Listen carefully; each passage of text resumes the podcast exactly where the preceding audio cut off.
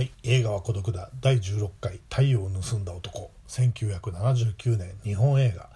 監督は長谷川和彦。主演沢田研二菅原文太。えー、っとねこの映画はですね僕の中ではですねまあ邦画のですね邦画のベスト3に入る映画なんですけど生涯不動のベスト3に邦画のね中に入るんですけど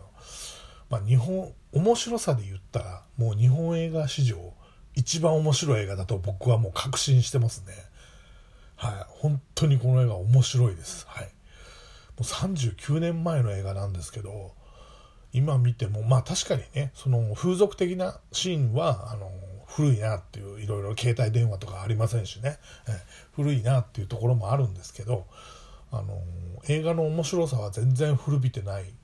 逆に新しいというかね、これ以上のものは未だに出てないと思います。すごい映画です。はい、で大体どんな映画かと申しますとですね沢田研二がですね中学校の理科の先生なんですね、まあ、挑発でちょっとやる気がないような先生でえ一応クラスも持って受け持ってるんです。担任なんですけど。でですね、あのそのクラスを引率してですねバスでね社会科見学みたいなとこ行くんですよ。でその帰りにですねえー、バスジャックされるんですね。でその犯人っていうのは機関銃を持ったおじいさん老人なんですね。でこの老人の言い分っていうのはあの自分の息子を戦争で失ったと。であの天皇に一言言いたいと。昭和天皇に一言言いたいということでね当時1979年ですから昭和天皇がまだいましたからね、え。皇居に向かえということであのバスは皇居に向かうんですよ。もうこの時点ですごくないですか。だって大娯楽映画なんですよ。これは高等無形な本当に娯楽映画なのに、えー、天皇とか皇居っていうのが出てくるんですね。これある種タブーじゃないですか。で、まあ、この映画本当にポップでなおかつヘビー。ポップでヘビーというちょっと相入れない2つの要素が同居してるすごく変わった映画であのなんですよ。ね、まあそれでいてもう大娯楽映画でもあるんですけどでまあその当然警察も動き出しまして丸の内署の刑事ということで菅原文太が出てくるんですね。で、まあ、このバスジャック事件は、まあ、一見落着するんですよ。それでこの理科の先生の沢田研二と、えー、刑事の菅原文太は顔見知りに一旦なるわけですね。はい、で、あのー、この沢田研二のはこれから何をするかと言いますとですねその後ですねあの茨城県の東海村のあの原子力発電所からですねプルトニウムを奪うんですね。これもこのシーンも結構一連のアクションシーンになってるんですけどプルトニウムを奪って、えー、原子爆弾を作るんです、はい、でこの原子爆弾を作るシーンも結構こ細かく描かれてましてでですねこの先生は何かこの理由があるんじゃないかって思いますよね。こんな原子爆弾を作るって何のために？ね。特に要求がないんですよ。何も。何のために作るとか言うんじゃなくてですね。まああの目的がないんですね、まあ、ここが本当にねあの今風って言ったらまあありてえな言い方ですけど、まあ、この先生ってあのすごく孤独で家族もいなくて友達も恋人もいないんですね。で団地に一人で住んでるんですね。はい。でいつもなんかやる気のなさそうなつまんなそうにしてる先生なんですけど、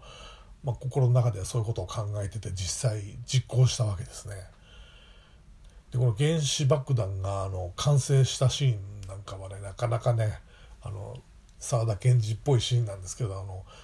ボブ周りのゲットアップ「ゲットアップスタンドアップ」がかかるんですね。はい、よくこの曲が日本映画で使われたなと思いますけどこの版権すごいんじゃないかと思いますけどね、えー、どうどうなんでしょうね。分かんないですけど。でこの「ゲットアップスタンドアップ」がかかってですねラジオから。と同時に原爆も完成してですねその缶ビールを開けてですね頭からかぶったりして歌って踊るんですね。そのガイガーカウンターをねあのマイク代わりにねちょっとこの辺はあのスーパースターののねあの沢田研二とダブるようなシーンなんですけど、まあ、それでですね、まあ、原爆が完成しましてですね、まあ、何を要求国家でねこれから国家に何かを要求するな、ね、お金とかねとかそういうのも考えてないんですよ。この人は。全然。でですね、あのまあ、警察の方で、まあ、あの電話をするんですね、え。政府に。ええ。であの大統領 大統領じゃない総理大臣の下の人間が出ましてですねあの当然プルトニウムが東海村の原子力発電所から奪われたっていうのは分かってるんで政府はね。これはあの国民にはちょっと隠してる感じなんですけどまああのこれは本当の犯人じゃないかということでであの要求は何何なんだって言ってねうんでねちょうどその時沢田研二も要求考えてないんですけど目の前にテレビがあって、まあ、9時でナイターが終わっちゃうんですね。で当時1979年当時っていうのはあの野球のねナイターの放送って9時になるともうピタッと終わるんですよ、え試合が終わってなくても9時になるとピタッと終わってドラマとかが始まるんですよ、えで今延長っていうのがない時代だったんですね。それでもう そのその場の思いつきでですねじゃああのこの今やってるねナイターをもうちょっとでもう終わりそうなんだけど試合はまだまだ続くんだと。もう9時になっちゃうんだけど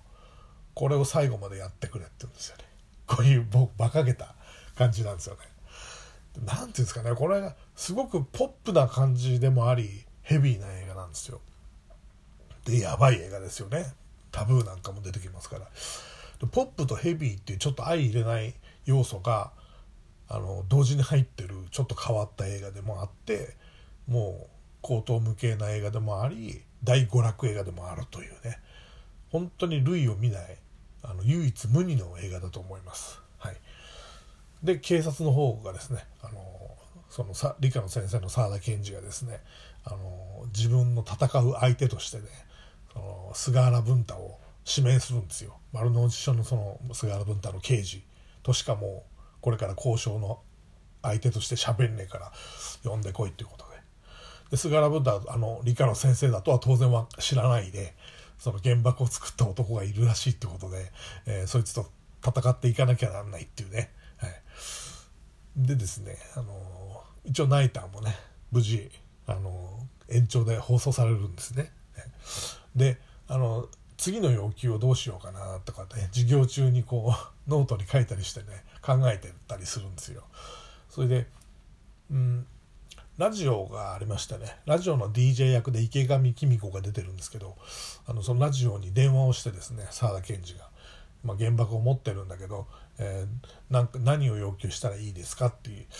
これ当然世間にはその話は伏せられてるんですけど、まあ、ラジオネタとしてねそのラジオの DJ を受け取って面白いじゃないっつって。でいろいろあのラジオのリスナーがね僕だったらこうするとかねあのいろんなこと言うんだけど池上季実子の提案としては DJ のね池上季実子の提案はローリング・ストーンズを日本に呼ぼうってことなんですね。はい、でローリング・ストーンズはですねこの1979年の現時点でですね日本には来れない要するにあの麻薬を所持してまあ、麻薬を 常用してる人間だということで本当は1973年に実際に日本に来るはずだったんですけどその麻薬の件で来日中止になりましてそれからずっともう来れない状態になってたんですね。で実際はですねこの映画が公開された1979年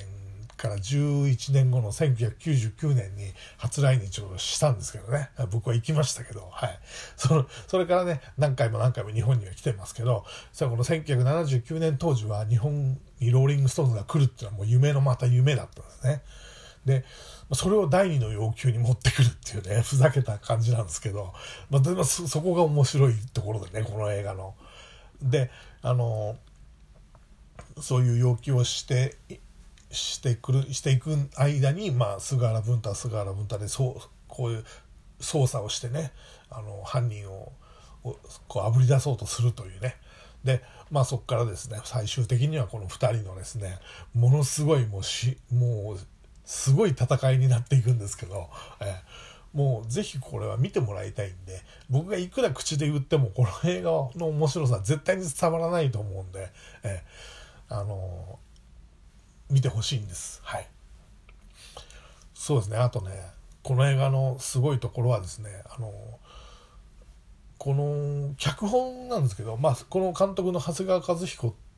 あこの長谷川和彦っていう監督の話をしなきゃいけないんですけどあのこの人はですね「あの青春の殺人者」っていうねあのまたこれ傑作なんですけど水谷豊主演のねこれでデビューしてそれでこの第2作目の「太陽の盗んだ男」を作ったんですけどそっからですねもう今に至るまでですねこの要要は39年間1本も映画撮ってないです。要するに2本しか撮ってなくてですね。まあ、それでもいまだにですね映画監督長谷川和彦ということで、まあ、インタビューを受けたりするんですよ。39年間映画を撮ってないにもかかわらず。でその39年の間もあの撮る撮るっていうね撮る撮る詐欺って言われてますけどあの映画を撮るぞ撮るぞって言いながらねあの撮らないっていうことをずっと繰り返しててですね、まあ、本当に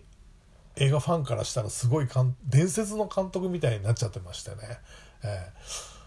そこもまたすごいんですよね。うん、だこの人が本当にまあ今60代に入ってると思うんですけどね亡くなるまでに映画を撮るのか撮らないのかっていうのがねもう賭けの対象になるぐらいのすごい話になっておりましてですね、まあ、とにかくこの映画は本当にすごい映画です。はいあのすごいすごいって言っても伝わらないんですけどあの見てもらいたい本当に見てもらいたいですね。はい、あの